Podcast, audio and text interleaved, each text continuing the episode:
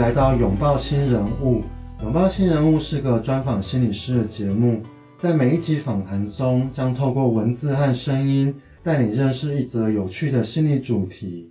今天想和大家聊聊的是从美国回来的心理师。好，那我们今天欢迎子慧。谢谢姿明。好，想先跟大家聊一下今天的主题是怎么来的。就是今天其实，在跟子慧在约访的时候，就看到他的背景是在美国求学的一名心理师。那因为我知道拥抱的社群，还有拥抱的观众，其实也有很多是相关科系的，或是相关领域的。从业人员或是学生，嗯、那所以虽然只会有很多专业的领域，不管是同志是吗？还是同志伴侣，还有那个生理回馈，对，生理回馈训练，对对对对，然后这些东西都非常的专业，跟非常是我陌生的领域。那就是为了造福观众，除了前面我们几个主题都聊的是助人专业之外，我觉得今天会想要聊的一个是心理师的背景跟心理师的经历。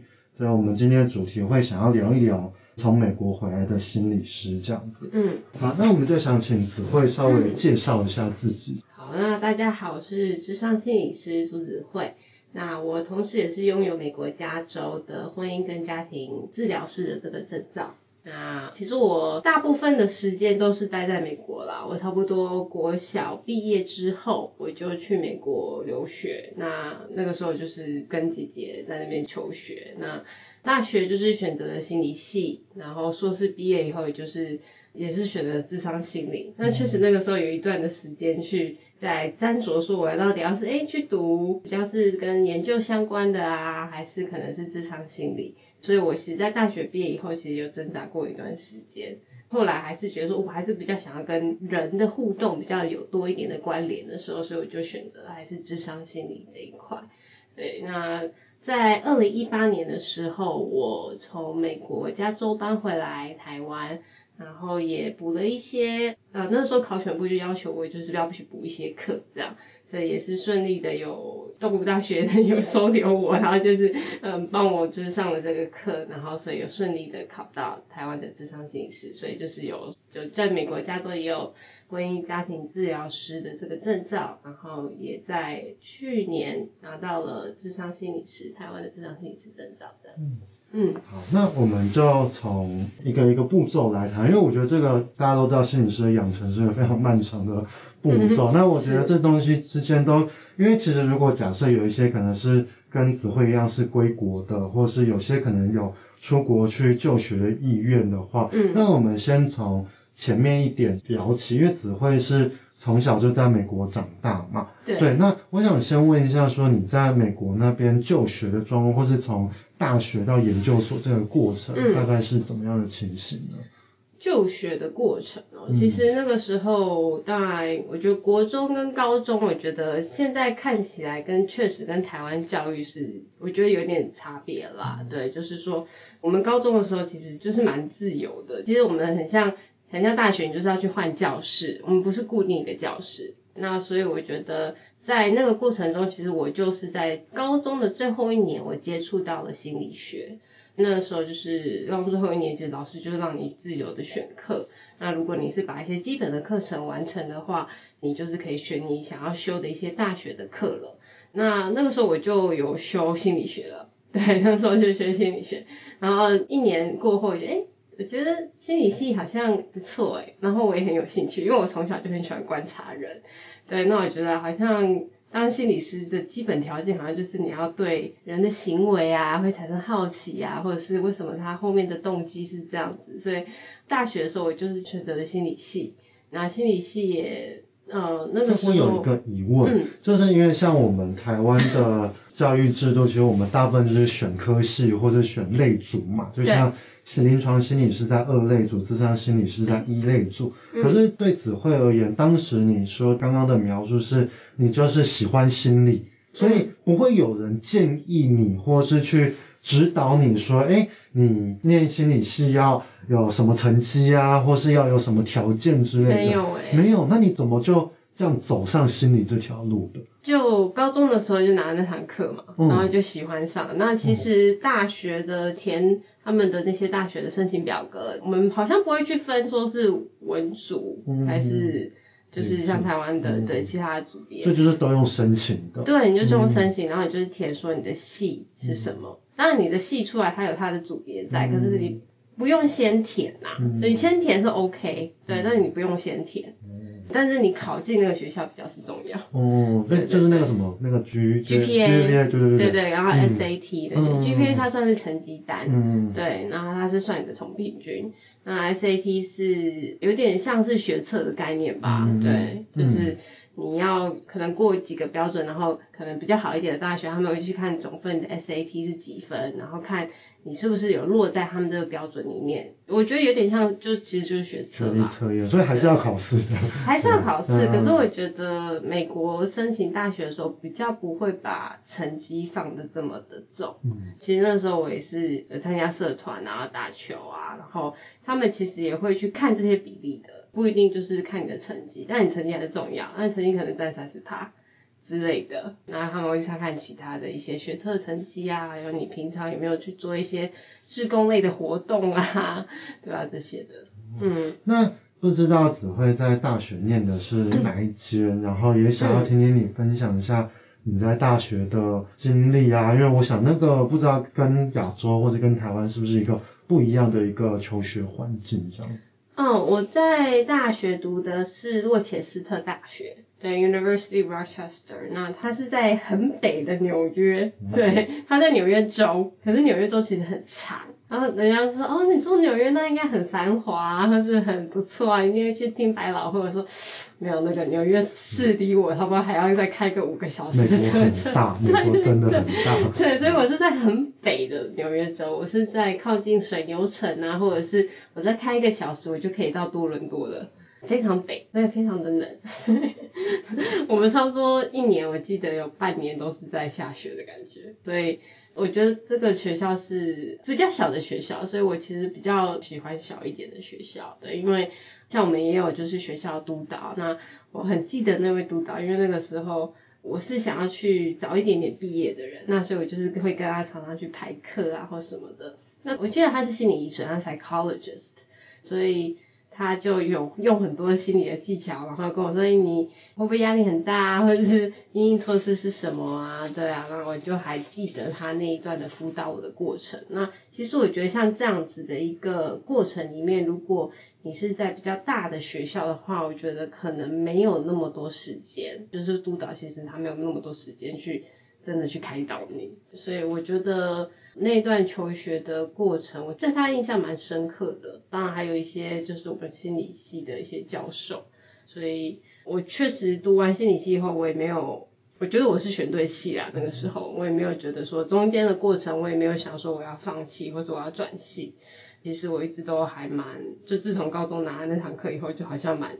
始终如一的概念，所以其实就是我们说那个周哈里窗对于自我统合跟自我觉察，就是很早就已经算是生涯已经定向了，就是走在一个算是当下未必知道，但其实觉得哎、欸、自己是走在自己想要的路这样。对，而且其实那时候父母也不是很支持。我其实毕业的时候是二零零八年吧，大学的时候，所以其实那个时候我觉得不管是台湾的市长。或美国市场好像对智商心理这一块还没有这么的熟悉，尤其是华人。我觉得美国是比较 open 啦，但我觉得那个时候妈妈其实都是想要我去读什么药剂师啊、律师之类的，她就觉得啊，你心理系读出来你要做什么？对，所以那个时候我觉得他们对这样的观念还没有很 open。那我只是觉得这个就是我想要的，那所以我觉得希望我可以去用我自己的一些。就学到了知识，然后去帮助人，我觉得是对我来讲是开心的。对，我觉得，因为在华人的传统社会，嗯、或是说我们从小，因为其实孩子们从国中、高中到一类组、二类组到选科系，好像对于生涯决定这件事情，都在很早的时候就先被预期了，嗯、所以大人们很容易会去预设孩子们的就业，或是求职，或是生涯的。目标或是生涯的方向，嗯、那这也是我们在所有的任何科系或者任何的成长过程中都会遇到一个问题，就是说我的兴趣跟我的生涯该如何去结合啊，运气好的走在同一条路上，运气不好的就是为了一份工作，可是就是可能不一定自己喜欢自己的工作。那跟另外一个状况是我我不知道自己喜欢什么，我也不知道自己要做什么。有兴趣啊，可以去查一个词叫周哈里窗，对，就是他一个对于自己认识的一个概念这样子。那刚刚其实子慧也提到一个状况是说，其实他念了虽然很有兴趣，可是对于他的就业。对于他的生涯，其实他的父母其实没有那么认同。对。那当然，我想子慧在刚刚所说的那间纽约的学校，他经历一段很美好的 就是大学的日子。但我相信一定有很多故事。对。那后来呢？你怎么去决定自己接下来的路，或是在家人的阻碍之下，你怎么继续往前这样子？其实大学之后，我觉得。我的目标还是没有说太多的改变嘛，只是说确实大学之后呢，有两条路可以走。啊，那个时候就是做研究，如果你就是要继续往上的话，其实你那个时候就是美国的制度就是 PhD 博士，或者是还有另外一个是 Doctor of Psychology，比较新叫 PsyD。然后他也是博士级的，可是他比较不是像是 PhD，就是比较 focus 在研究方面。但是 PsyD 比较也是有在做研究啊，那可能就比重没有那么的多。对，然后再来就是可能有另外一种是硕士毕业你就可以执业的，那就是对对对 counseling 部分。那每一个州的规定又不一样，所以那个时候其实我大学毕业以后，我想说，嗯，那。我要直接去读 PhD PsyD 还是我要去读硕士毕业的？那所以我有花了差不多一年啦，一年的时间，其实有去申请到一个在医院的一个 lab 的工作，就研究实验单位的。那所以其实那个实验单位他，我就是每天要去摸小白鼠啊，然后把它放，它算是行为心理学的一个。嗯、我记得他那个实验就是，反正就是我每次要摸安抚小白鼠，然后把它放在那个电击台，然后就是可能要，他们是用利用针灸吧，有点久的针灸去刺激它某个部位，看它的大脑的，对对对，大脑的反应啊这些的，还蛮酷的，但是。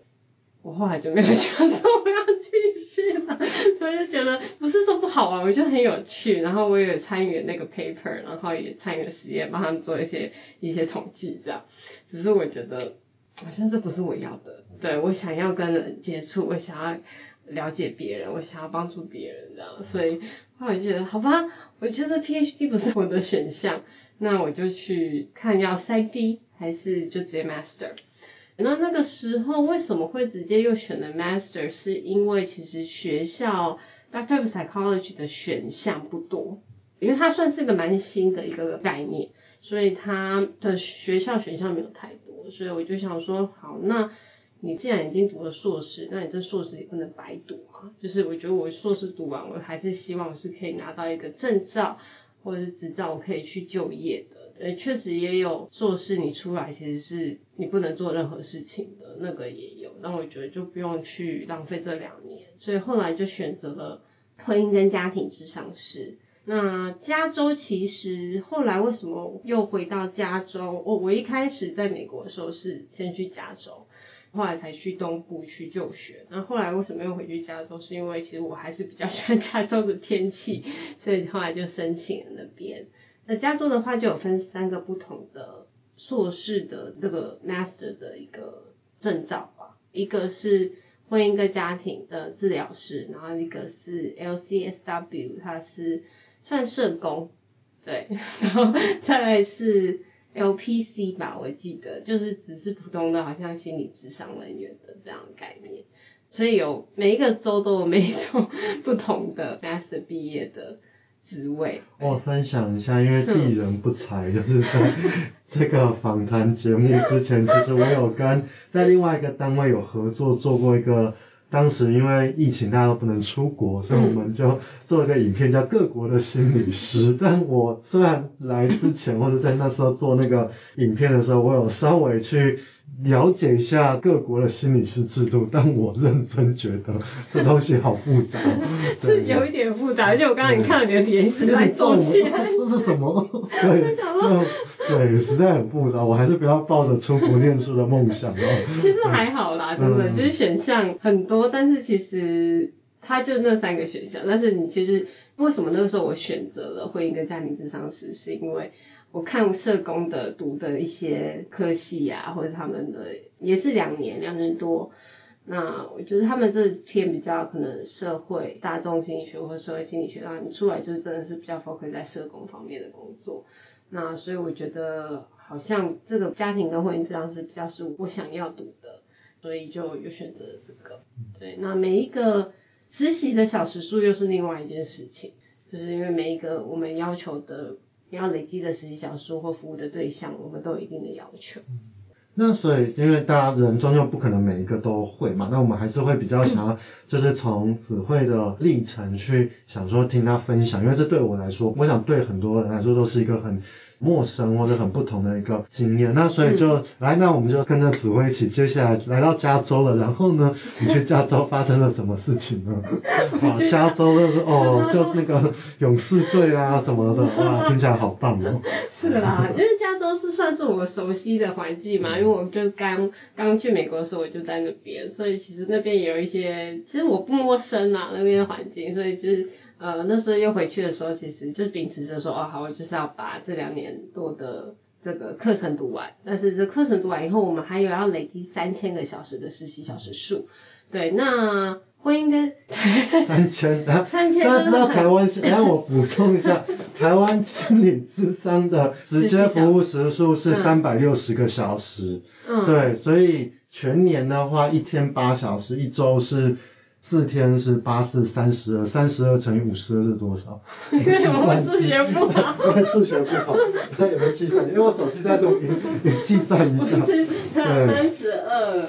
三十二乘以五十二。三十二乘以五十二。对。一六六四。对，然后加上三百小时，哎，不对，三百小时含在里面，所以只会他念的。三千个小时。对，这是整整比我们大家说整个台湾心理智商。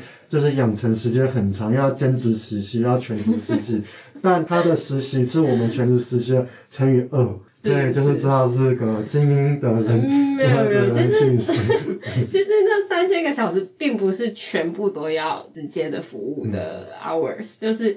我们最低啦，就是你要一千七百五十个跟个案的之间面对面。一千？一千七百五十。我们直接服务时数是全职时数是三百六，所以他们更着重在实务上的经验，然后而且是我们直接服务的整整的五倍。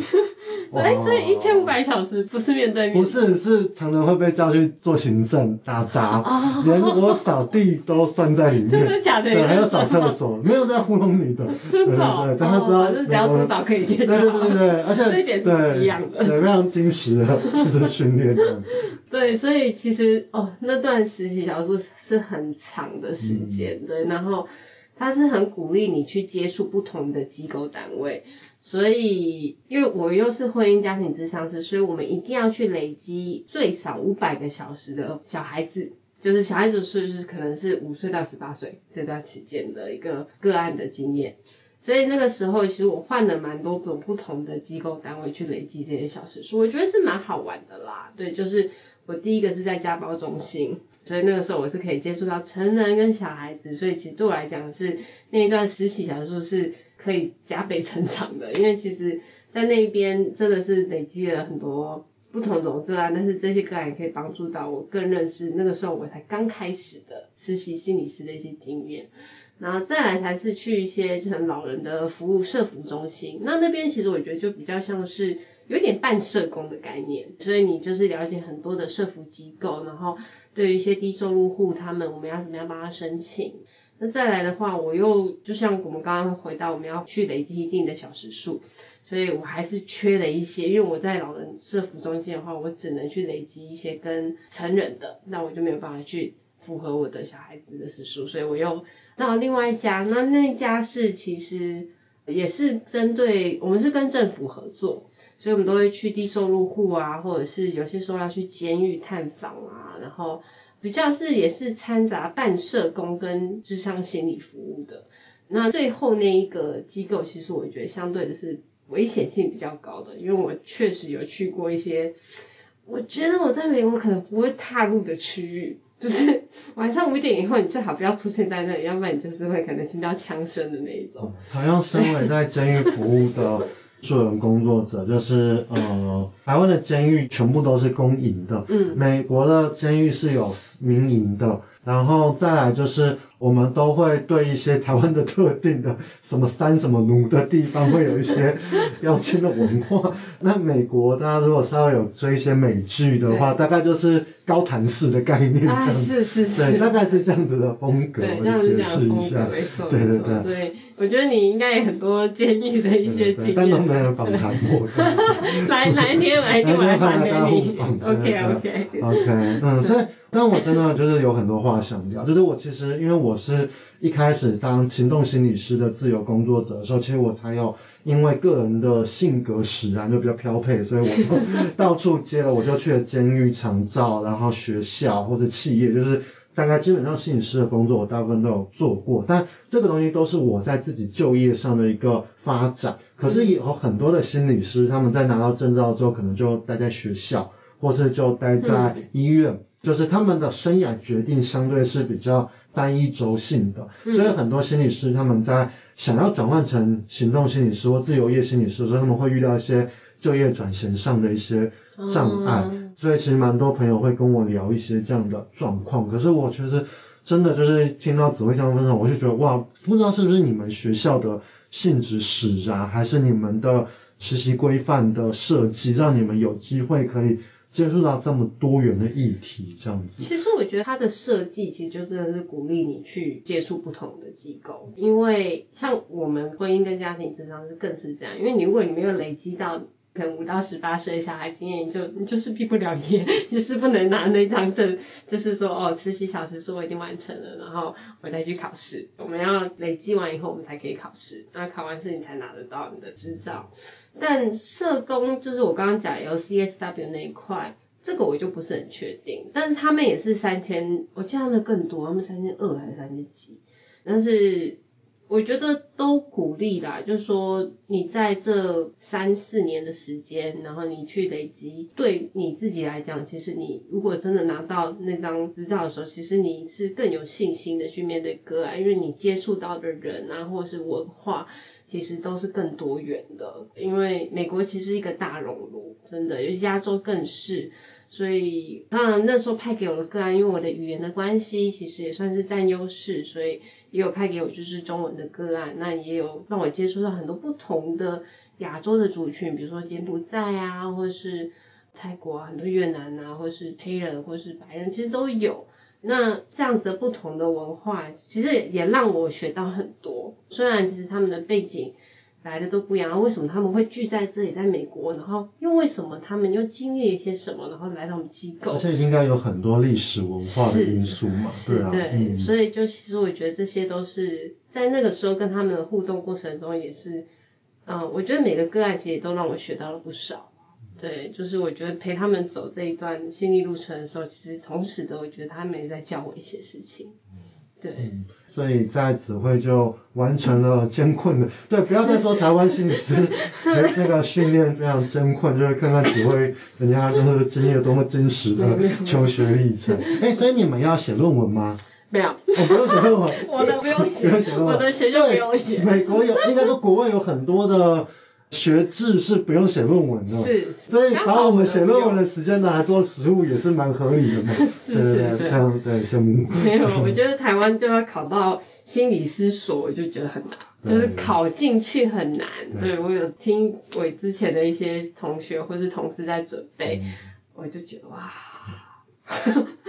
就觉得你们太辛苦了，对啊。真的，我觉得真的是制度跟文化的不同。就像台湾真的都会很明确的就觉得你就是要一个一条路、一个目标、一个目标、一个目标去完成。对。可是对子慧来说，它相对感觉是更开放，然后你就是不断的摸索跟尝试，不断摸索尝试，那选择就是一个到最后走到那条路的时候，你再去做选择就可以的。听起来是这样的状况。对，我觉得。好像是就是国高中的在美国的经验都是让我有这种感觉，尤其是高中，其实我觉得我们都是很自由的自己去选课。我相信现在好像也是这样子啦，高中的制度还是这样子。我觉得比较不一样的是，我们不会那么在意的在学业这一块，就是他还是很鼓励你高中要有的一些社团的经验，或是。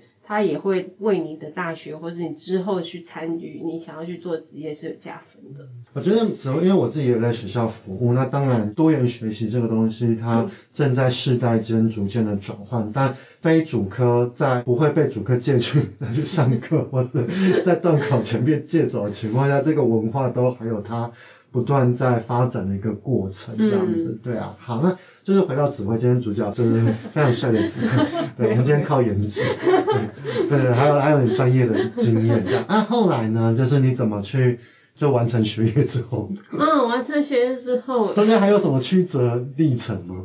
也没有啦，后来就蛮顺利，也就是累积小时数嘛。哎、嗯欸，那那时候你们在学校，因为你刚刚有提到大学的督导嘛，嗯嗯、那所以你们大学就算是班导师或者专责教授吗？专任教授、专任老师？也不能算专任老师，算是我们的，嗯，怎么讲？他算是学校的智商心理所那种督导。哦，所以你们大学就有督导了。对。哦，那硕班呢？就是在你硕班的话就没有那么，因为其实硕班大部分很多人都是半工半读。嗯。对，嗯、包括我那时候其实也是。嗯、对，我那时候早上有已经开始实习了，嗯、就然后实习那个时候就有开始工作，然后我是晚上才去上课。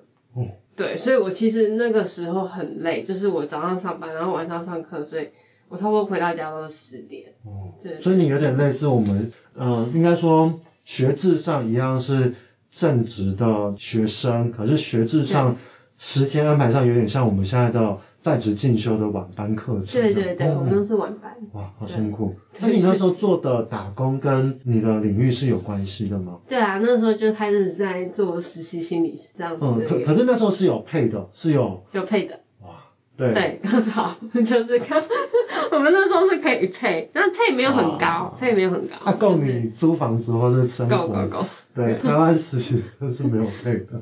哦，真的吗？没有配，没有配，没有配。好。对，所以我们要要实习或者念研究所，大家都是要先看你家底厚不厚，或是要看你有没有先存一笔钱，再来念这样子，要不然其实真的是。蛮辛苦的啦，对啊，而且你们还要写论文，对对对，然后还要实习，对对对，对，我知道，我那时候就是没关系，你你讲好了，没有啦，就就每个状况不太一样啦，像我硕班的时候就是跟家里借贷这样子，对啊，有些人就是真的要半工半读，像有些朋友当时是一边兼家教一边完成实习的状况，对啊，就蛮辛苦的，对啊，嗯。我那时候，因为我回来，后来二零一八年回来以后，我也是想要考台湾的智商心理师嘛。哎、欸，等一下，往前拉一点。哦，好。所以你完成学业之后呢？之后我就……哎、欸，不对，我们刚才跳掉，我们要我刚要问的是，嗯，那个学校的老师的角色，嗯、或者在你实习中获得什么样的指导，嗯、或者是什么样的协助这样子。Oh. 因为我们每个机构都会有督导啦，嗯、因为我们是实习心理嘛，所以你一定要督导，那也要督导才会才会签你那些小时数啊。我们的机构还蛮好的，就是一个礼拜我们至少要有一个小时跟督导的时间。嗯，这个台湾也是。对，对嗯、一定要嘛。然后或者是你可以选择团体的督导，团体督导那就会比较久一点。那你也可以两个都参加，看你自己。所以。督导的话，我觉得每一个机构的督导给我的感觉都不太一样了。但是我觉得可能最有印象的是最后面那个机构，就是我说要去监狱啊，或是流浪汉啊，就是比较是一些我觉得比较困难的一些 case 的时候，我觉得那边的督导其实，嗯，因为我一开始踏进去那些领域的时候，其实我自己本身是害怕的，因为本身没有接触过第一点，然后第二个是也不知道说要怎么 handle，有些个案真的是。会有暴力倾向，那我们可能就是要再跟另外一个个案员一起过去看他们，一起做一些访谈。所以我才记得我那时候刚进去那个机构的时候，我觉得我自己第一次见到个案的时候是要很多的心理建设。那所以那个时候督导就给我蛮多 support 了，他也就是可能在头一两个礼拜就是真的是带我，就是一步一步的跟我介绍个案啊，然后跟我介绍环境，然后跟我讲说哦车子不要停这边啊，可能会被砸之类的这些啦，都会一些提醒。对，那所以是蛮感激那个时候的督导。对，OK，所以就是在恭喜子辉顺利完成学业。谢谢。然后呢，所以你说你在二零一八年就是取得你的学业，学业的那那 license 的部分呢？Master 证照的部分，对，证照部分其实就是，所以我们先取得硕士学位以后，然后我们就累积实习小时数。那累积实习小时数其实是花最久的时间，对，因为就是三千个小时嘛。再来累积实习小时数之后，你就要寄一大堆文件去加州的审核单位，然后他就会寄给你一封信说，哦，你被 approved 了，你恭喜你可以去考试了。那那个就是最后一里路了，嗯、对，那就是要准备考试，差不多三四个月啊，对，差不多你就开始读这样。那那个时候也是蛮 lucky 的，我那时候也是在机构上班，那就是一边在塞车的时候，我就会听那些有声书。对，因为美国就是一定要开车，嗯、那美国加州塞车也塞得很严重，很可怕，很讨厌。而且我们其实都是行动心理师，我们其实不需要一个礼拜进机构几次，你就带着一台电脑，我们去看个案，然后就把它弄死，然后我们其实就可以回家了。所以我们都是其实花在车上的时间很多。那所以，我就是一边听的那些有声书，然后就是准备考试。所以你当时是取得心理硕士学位，对，然后你就先去应征心理相关的工作，对，然后同时在考心理相关的证照，对，那张证照是什么？嗯，就是婚姻跟家庭智商心理师的证照。是治疗师吗？是 therapy 还是？对，therapist，therapist。对对对。所以，嗯，对了，不是智商师，算婚姻跟家庭治疗师。治疗师。对对对对。所以，因为我知道台湾跟国外很大一个差别是，台湾的心理师制度，精神科医师是医学院制度，这是另外一个圈子。然后心理师临床跟咨商，我们是国家高考的制度，所以我们是透过高考制度取得这张心理师的证照。可是，因为他们在国外不，我记得不管是奥地利还是美国，他们都是以学院认证制的，是吗？就是等于是我这个单位拿到这个核发证明，就代表说你有相关的就是证照。证照。嗯，它算是州政府。州政府。对，州政府核发，因为美国的每个州的州法不一样，嗯，所以如果我是有加州的执照的话。那我要转到德州或是纽约，我还要看他们州法是不是符合。有一些是可以直接换，有一些是我要再去重新读他们的州法，然后我还要再去考试。所以其实有点复杂，就像律师一样，其实律师也是一样，他们每个州都不一样，所以我们要去看说，比如你在加州，我拿到加州的执照，那我要去纽约，我可能要搬到纽约的话，我要可能要去看说我是不是符合资格。那我也只能在加州做心理咨商的服务，远距也是，对，远距也是，我不能说我的 client 今天我个人如果是搬到纽约，我要把它转到纽约的心理治疗所的心理咨商师。这个比较 detail，那我们先拉回就是学制的部分。嗯嗯、所以子慧，你毕业的时候就已经取得婚家治疗师吗？嗯、还是毕业证书？毕业证书。对，然后毕业证书完，我们就要累积实习小时数。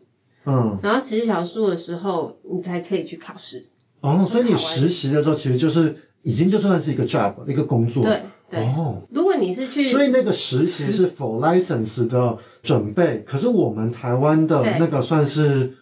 你们要先实习，然后才能去考，考完才可以才可以毕业，对对，才可以去。哎，我们实习本来就含在学制里面，但你们的学制跟实习是分开的。分开的。我刚才就是想要再厘清这个东西，因为我们台湾的心理所 也是有人就是只念了学分，然后就没有去实习，他毕业一样有一个心理学硕士，嗯，可是他就是没有实习证明。可是子慧的状况是，他修完学分的时候他就已经拿到学位了。可是你的那个实习的时数是毕业后再补的，所以那个实习本身就是一个 job，所以他们会雇佣毕业的学生、有学位的学生来做心理治疗的工作。那这个工作是可以累积实习的时数的。对对，这样的理解是正确的。是是是，这样理解是很好的整理。对对对，蛮好整理的，我就可能讲的太散了。不会不会不会，因为这东西有点复杂，因为真的国情不同，所以我怕没有讲清楚。因为我其实也有遇过蛮多。朋友说他们其实想要出国去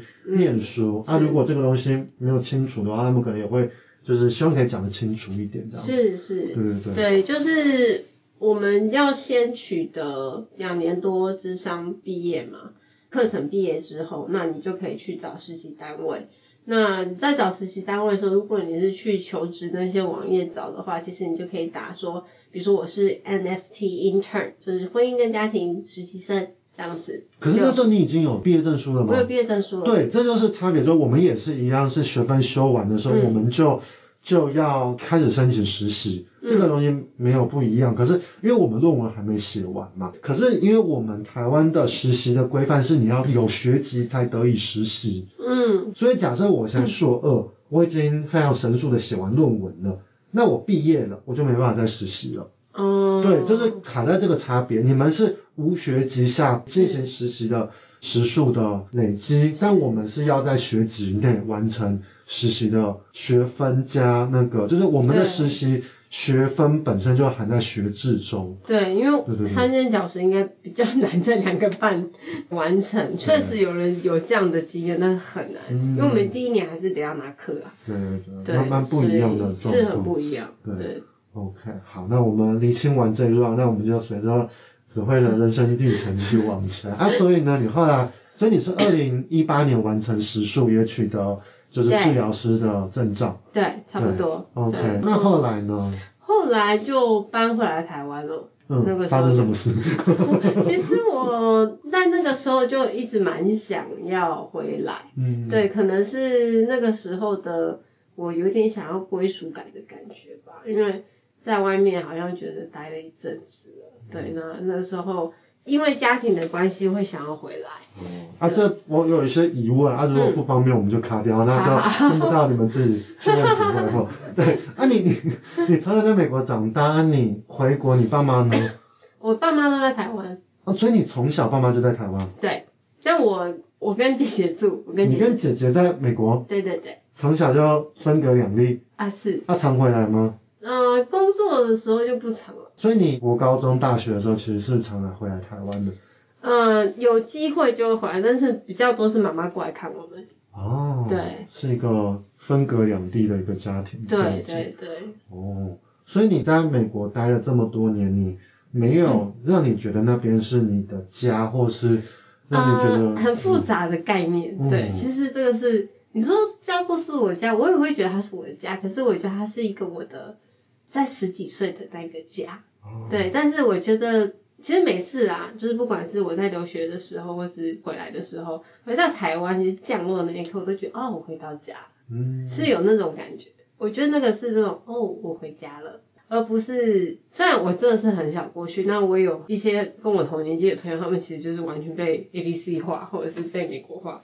那我不知道，我可能就是比较，我可能家人都在这里吧，所以那个时候我觉得好像我会想要回来，而且我觉得台湾其实真的。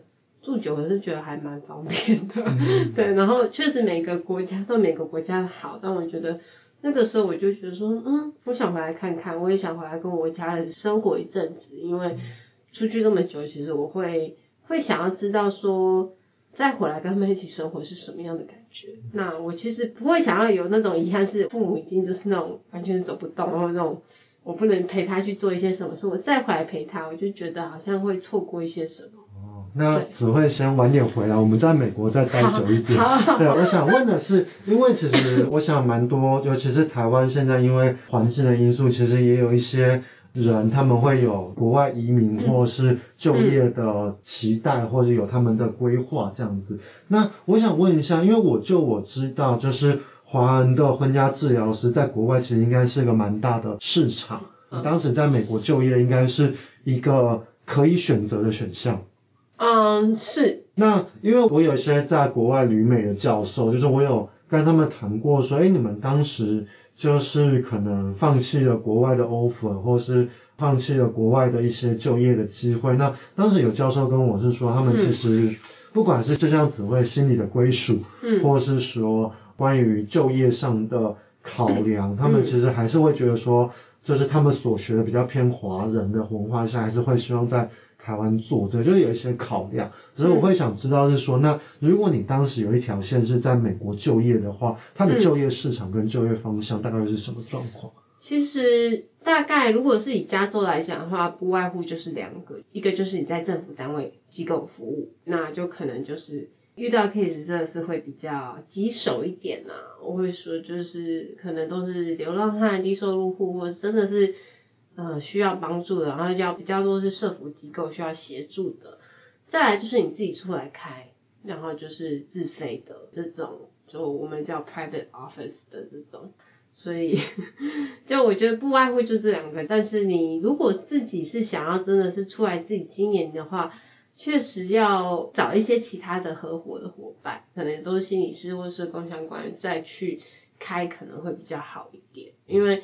我觉得美国的保险的制度，或者是你要开一家公司的一些制度，其实是蛮复杂的。所以如果你有一些志同道合的朋友，然后想要跟你一起出来做，我觉得会是这样的一个选项。对，那在政府单位机构工作，其实有那个时候累积的经验，跟在自费应该是不会遇到的。所以我其实我觉得都都是鼓励可以去尝试的。嗯，但就是如果假设现在有一位听众，或者有一位朋友，他是想要去。跟子慧一样，在美国获得这样子的证照跟学位的话，嗯、如果要考量就业的发展的话，就是其实它是一个选项，可是它其实也并不是一件容易的事情吗？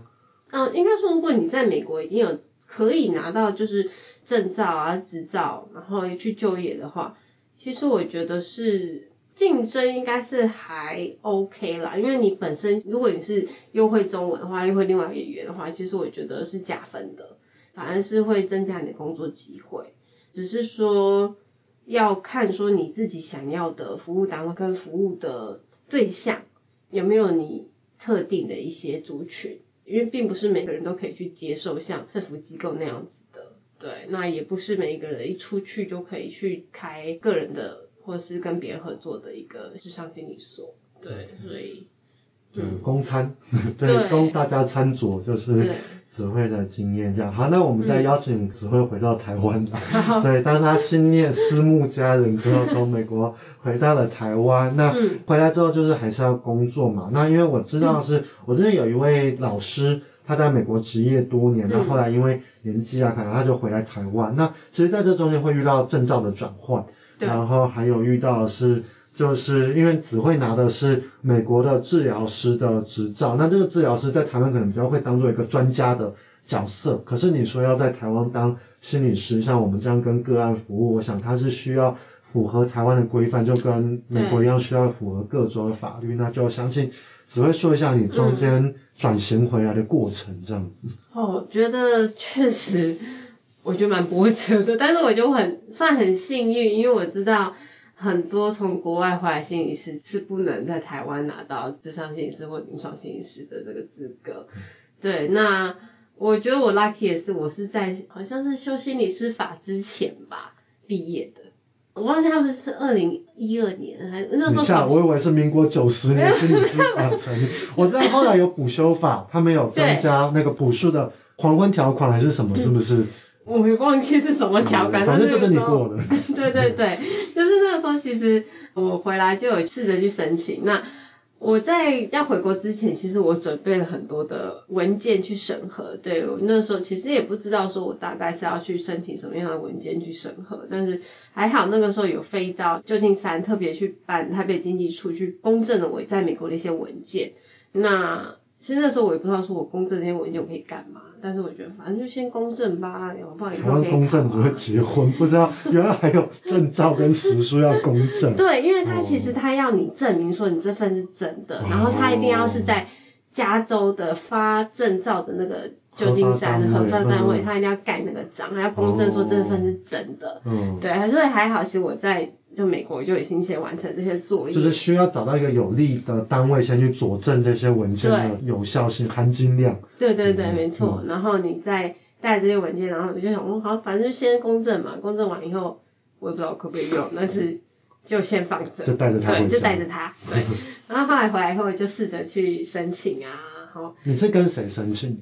台湾的哪个单位申请？你说在美国回来回来，回来吗？就考选部啊。哦，考选部。对啊，就是直接高考，对，就直接想说哦，那就去试看看。你那时候就是想说去报名心理师考试嘛？对。OK，然后上心理师考试，然后后来就是推给我，因为他说我的有一个课程不符合心理衡鉴那个。对，那我想说哦，OK，好，那我是不是可以去哪里补课啊，或什么的？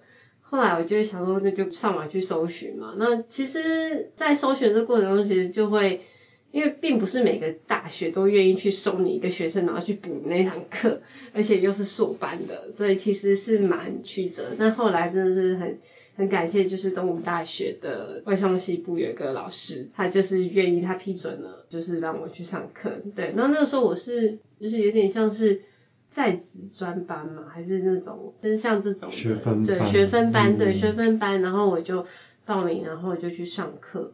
然后就补了这个心理很简这堂课，所以你就具备了应考资格。没错。啊，恭喜。对。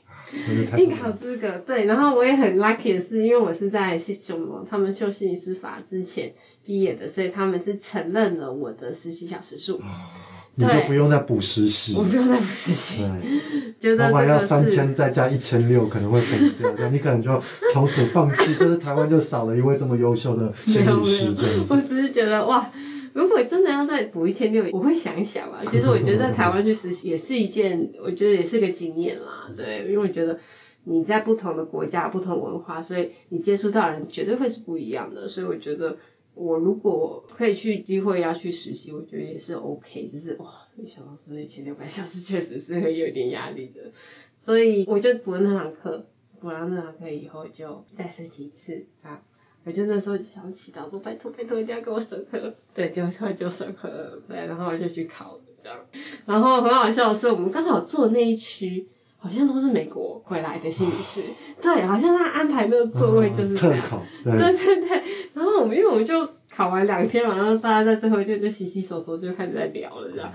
然后说，哎，那你是，我也是美国回来心理师，然后就大家在谈我们的心酸的历史。在在这边有一个。归国心理师的群组或者社群吗？应该有哦。有哦，应该有加进去？我没有。没有。对，我好像发现后来我就说，哎，好像有这个社团，可是我没有。但我觉得我会鼓励啦，大家真的是去那个社团，好像 Facebook 就有。对。可能就是去参考一下，大家可能是因为每个人的经验可能真的不一样，那所以他们可能会比较知道说你需要的资源在哪里，或者是你就不用再去白走一些路。我觉得。对。好，那因为时间的缘故，但我。真的，就是这是我做访谈以来我就最欢乐的一次，对，因为子慧是个非常健谈又非常活泼的一个伙伴，这样子。那因为我们今天虽然着重在从美国回来心理师，那我想如果对于子慧这个历程是有兴趣，应该可以从他的内容中获得很多的经验参考。那他也给了一些建议，那我帮忙统整一下，我觉得是说。我想就连我啦，其实我虽然英文就是烂到只有国中程度，但我就是其实也一直都有一个在国外求学或者去国外念个什么学程的一个梦想这样。但因为很多人都可能会像子慧，虽然不一定跟子慧一样从小是在国外成长的背景，可是可能都会有去国外留学或者取得学位或是治疗师的一个想法这样子。那很重要就是。除了有这样的心愿跟有没有办法做到这个能力，那回国之后的，如果当然顺利在国外就业，这当然是没有什么问题。可是如果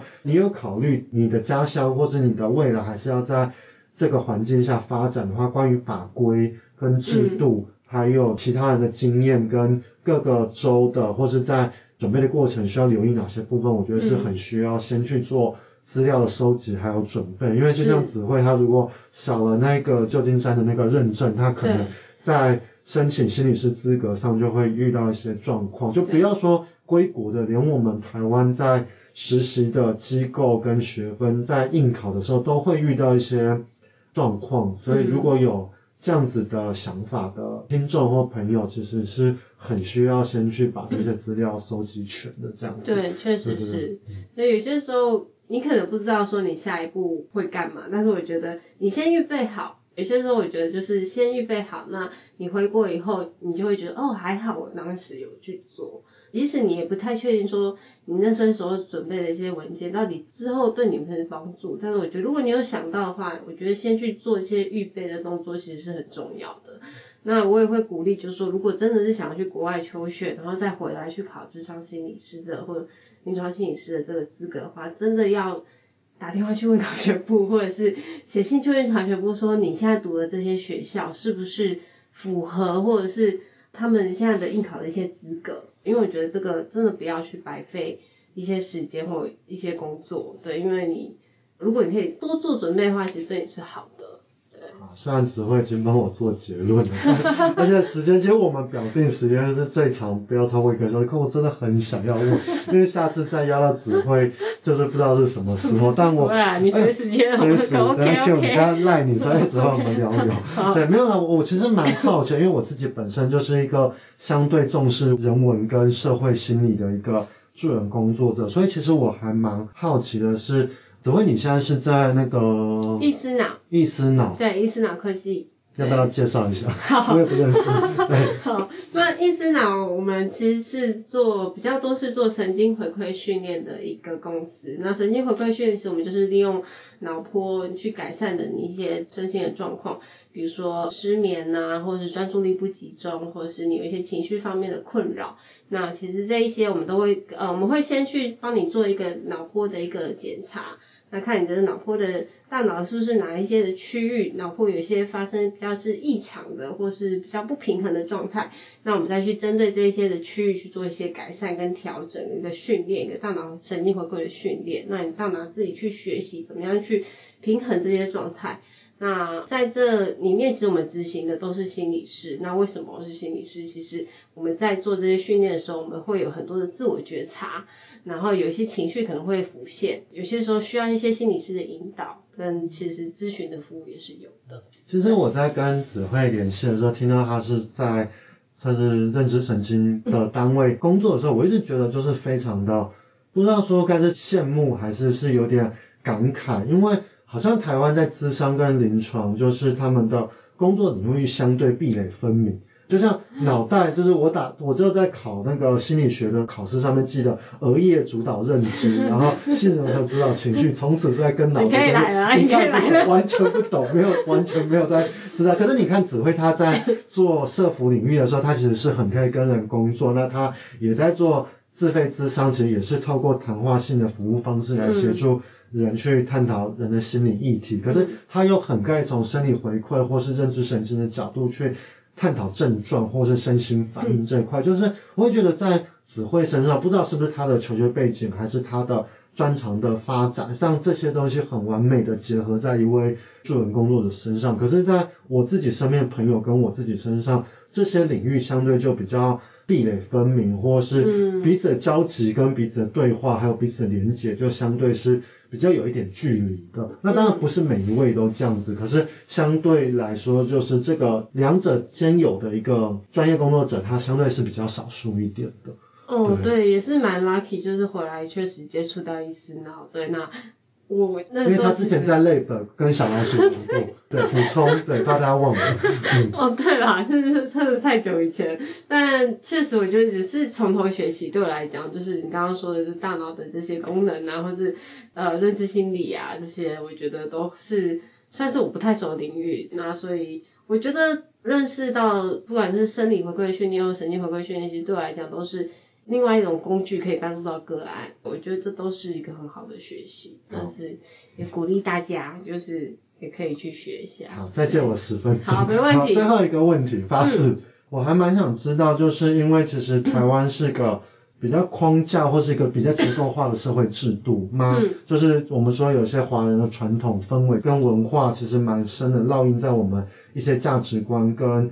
人格养成这个部分，嗯，那其实子慧她从小很熟悉的是美国的文化，那在回来工作上，你怎么带着这样的文化背景回来跟你的服务的对象去工作，或是怎么去理解他？嗯，因为刚刚有说到，我其实是一个很人文心理的助人工作，其实我蛮会看一个人的成长，因为像我们讲婚姻家庭嘛，你一定会要去探讨他的。